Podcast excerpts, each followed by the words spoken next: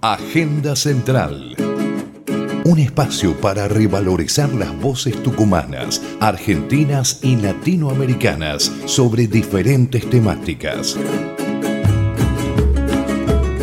Agenda Central. Una hora de información en torno a economía, política, sociedad, tecnología, ciencia, cultura, deporte. Agenda Central, programa de la Fundación Central Espacio de Ideas, una producción de interés e información general.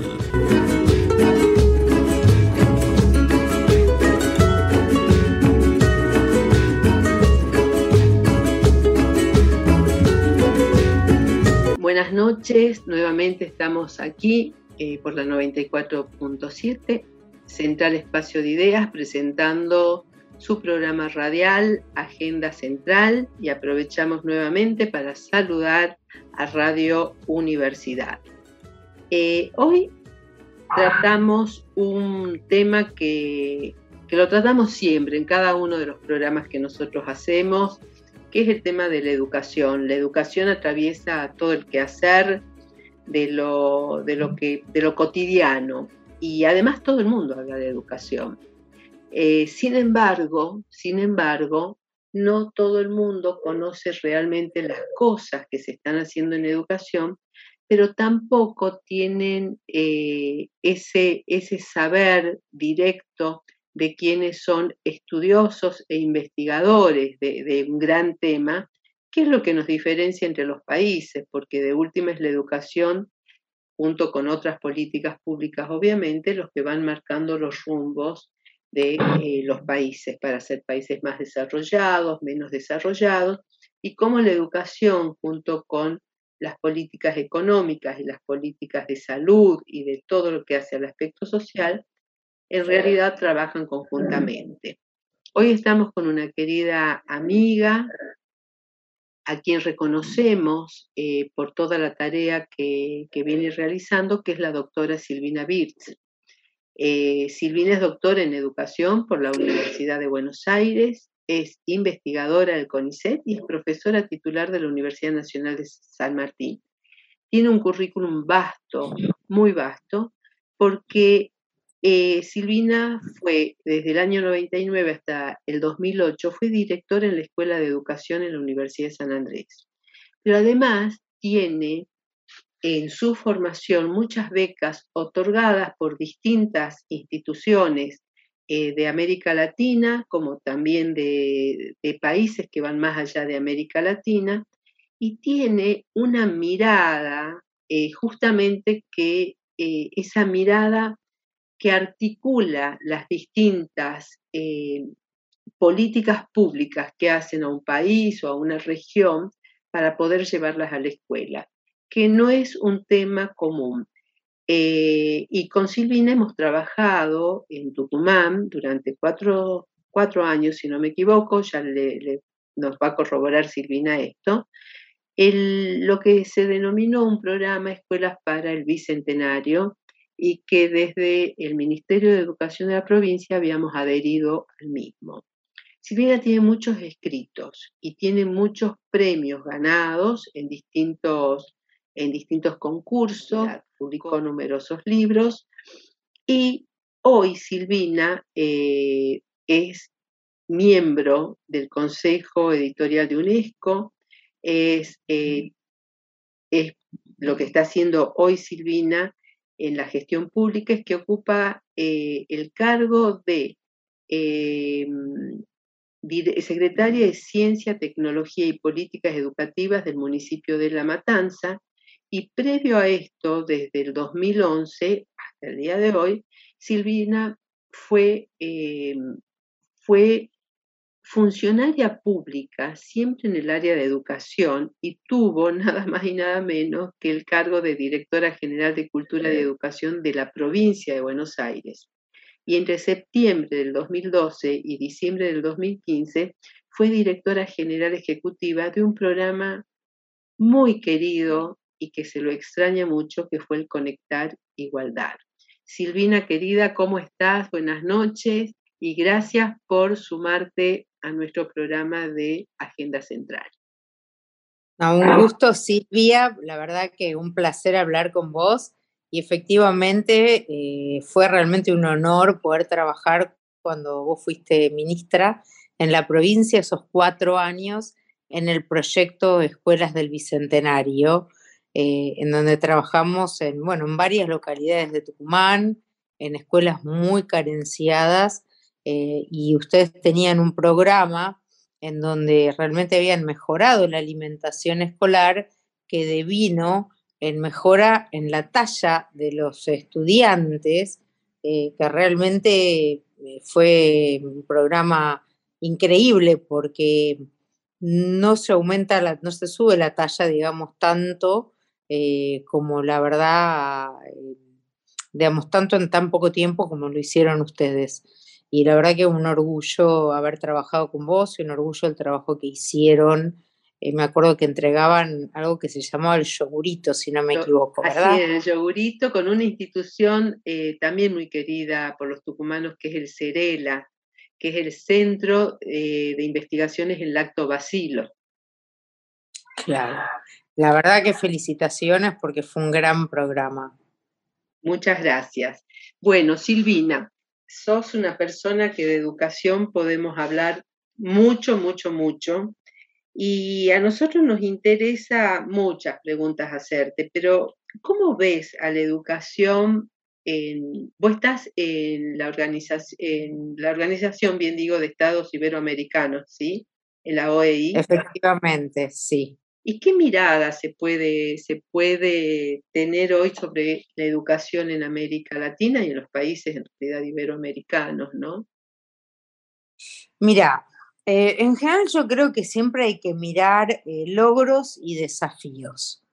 Por un lado, digamos, si uno mira la coyuntura y lo que fue la etapa pandemia y lo que va a ser la etapa pospandemia, eh, tuvimos, bueno, digamos, ciertas, ciertas no, enormes dificultades por eh, la necesidad, digamos, de interrumpir las clases presenciales y al mismo tiempo, digamos, porque en grandes partes del país, digamos, y de los distintos países de América Latina, había faltante de tecnología suficiente y, digamos, eh, acceso justamente a la tecnología.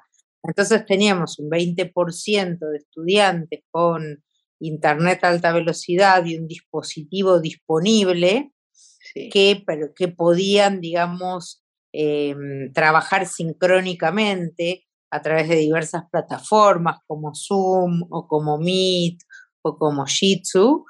Eh, y después teníamos un 70% que trabajaba, digamos, eh, a través de lo que se llama educación asincrónica, 60% lo hacía según datos del Observatorio de Argentinos por la Educación a través de WhatsApp o de Facebook, y el resto trabajaba con educación a distancia, que es que cuando iban a buscar los bolsones de comida cada 15 días a las escuelas, retiraban las tareas, entregaban tareas, y muchas veces los docentes también dejaban las eh, tareas y retiraban las tareas en eh, negocios esenciales que tenían cercanía con los hogares de los chicos, por ejemplo, las panaderías, que estaban abiertas. Entonces, claro, pero la calidad se vio fuertemente afectada y, digamos, lo que se habla es que para el mundo hoy tenemos 500 millones de estudiantes que abandonaron la escuela y en Argentina el cálculo es que estamos entre 500.000 y un millón de chicos que han abandonado eh, la escuela a causa de la pandemia. Entonces, como desafíos, tenemos enormes desafíos por delante, agudizados, justamente porque lo que vino a mostrar la pandemia es eh, la desigualdad, profundizó la desigualdad profundizó la desigualdad y profundizó la diferencia entre aquellos sectores, digamos, eh, o a los quintiles de ingreso, a los quintiles de ingreso eh, privilegiados respecto de los eh, más vulnerables, ¿no? Pues es que leía hace muy poquito un artículo este, donde la nombran a Mary Robinson, que es la ex alta comisionada de Naciones Unidas para los Derechos Humanos, y ella plantea que la pobreza por sí misma es una violación de, de todos los derechos humanos básicos. Y la verdad que es una definición que realmente engloba todo lo que esto implica. Y en esa línea eh, nosotros tenemos eh, a nivel país cerca de un millón de, de, niños, niñas y jóvenes que están dejando la escuela y a nivel de, mundial más de 500 millones. ¿Y eso cómo impacta la pobreza en estas situaciones porque el que deja la mayoría es el que está en, situación de necesidades básicas insatisfechas, de son pobres. Digo, ¿y qué, ¿y qué respuesta damos desde la educación frente a una realidad que, como vos muy bien decís, la, la, la pandemia profundizó la desigualdad, la mostró? ¿Qué hacemos desde Mira, yo primero creo, me parece muy interesante, digamos, eh, señalar esto. Efectivamente, la pobreza implica la, vulneración de los derechos humanos. Eh, y desde la educación no se puede resolver todos los problemas que provoca la pobreza. O sea, no es que con educación se resuelve la pobreza. Eh, siempre hay una correlación digamos, eh, que, favorece a aquellos que más recursos tienen. Claro. Entonces, nuestro deber es ver, bueno, por un lado, cómo mejoramos en educación la provisión de, por ejemplo, libros útiles, más horas de clase, mejores escuelas en aquellos sectores más vulnerables, claro. que me parece clave, ¿Y cómo entendemos cuáles son los límites de la educación? Porque si las familias no tienen trabajo, no tienen ingresos y tienen dificultades alimentarias, bueno, la educación todo no lo puede.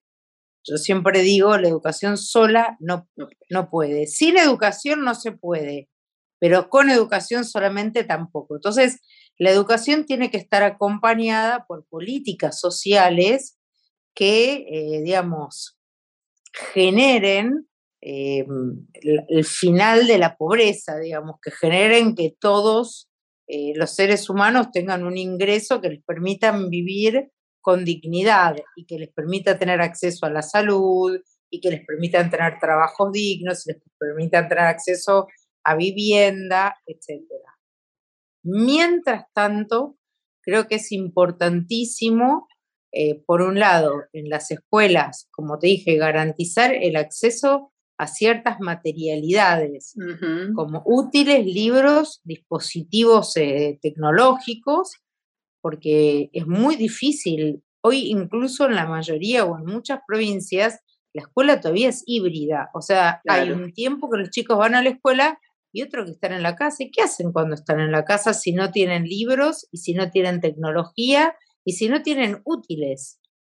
Yo recuerdo el año pasado que salió una nota en un portal, pero que después se replicó en varios, de un chico que hizo su tarea para, para dibujo, para educación artística, se llama, que hizo en la tierra un dinosaurio con tierra, era medio roja la tierra, así que no sé de qué provincia sería, porque no tenía papel y lápiz. La maestra, por supuesto, le puso 10, el padre mandó foto por un celular y salió en todos los diarios, porque claro, ese, imagínate lo difícil que es para los chicos trabajar sin las herramientas básicas que requiere la escolaridad. Y por otro lado, creo que nos debemos pensar a futuro en cómo queremos la escuela, Bien. muy especialmente la escuela secundaria. Y ahí entramos en un tema que tiene que ver con una necesidad imperiosa de reorganización de la escuela media. Yo te pido un minuto para poder continuar con esto, que era la, justamente la próxima pregunta que te iba a hacer. Ya seguimos. Eh, para que aprenda el abecedario ahí con el elegante que lo que.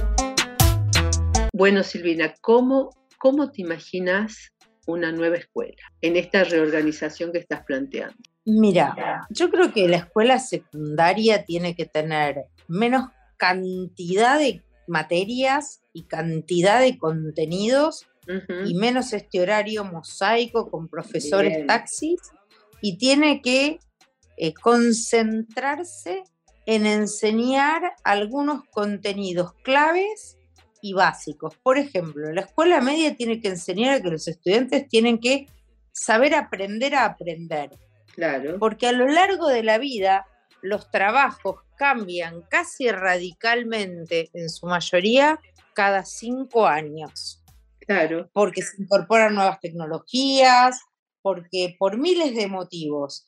Entonces, cualquier trabajador hoy tiene que aprender todo el tiempo contenidos nuevos.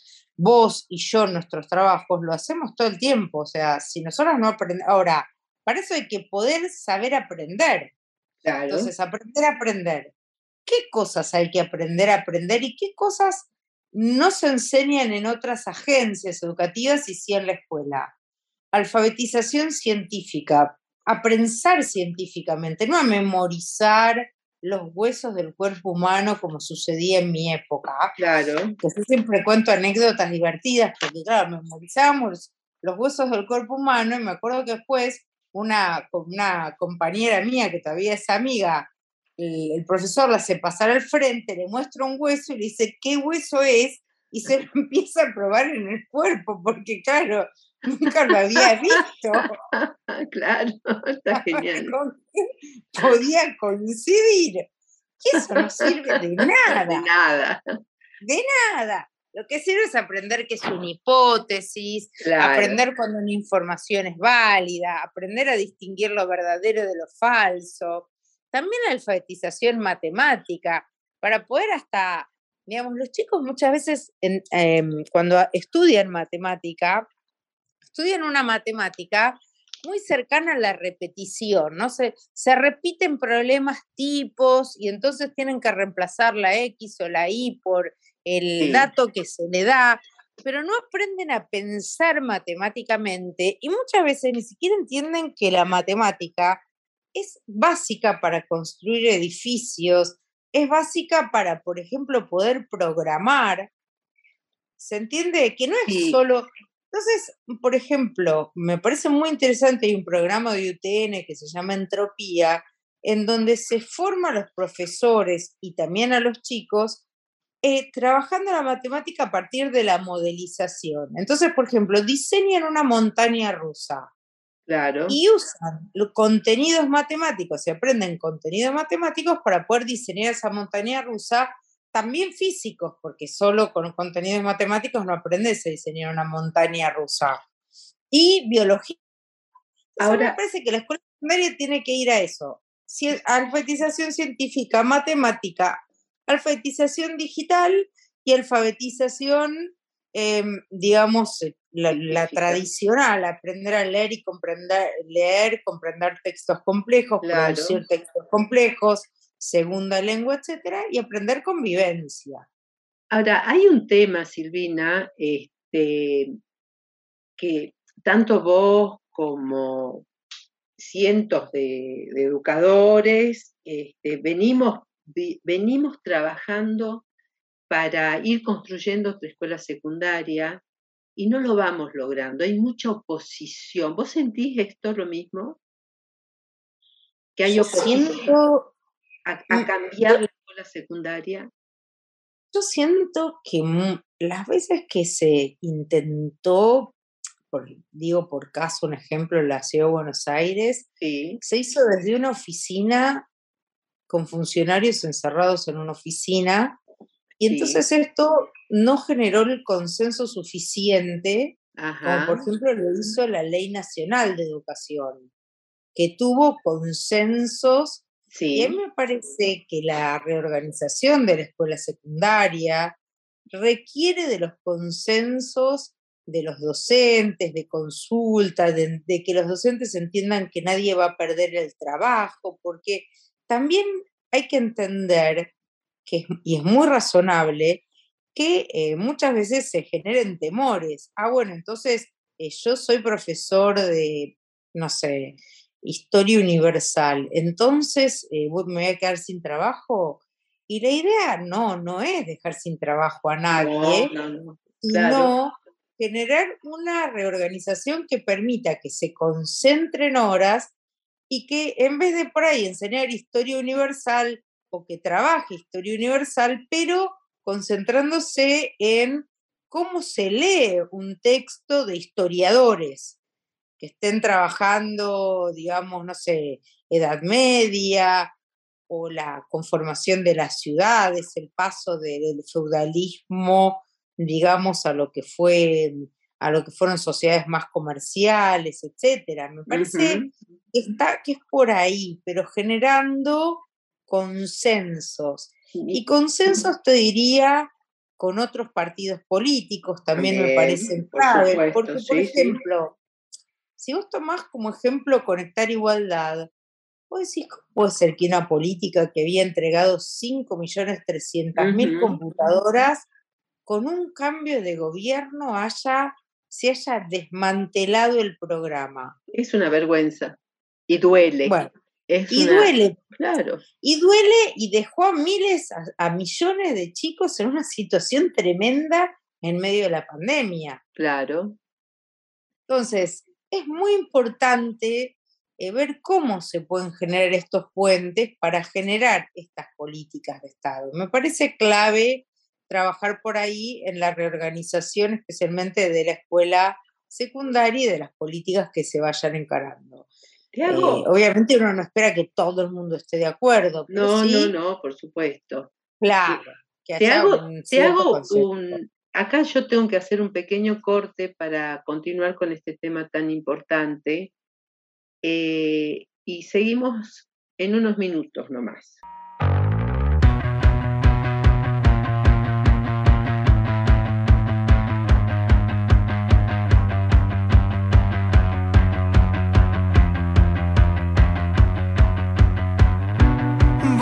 brindar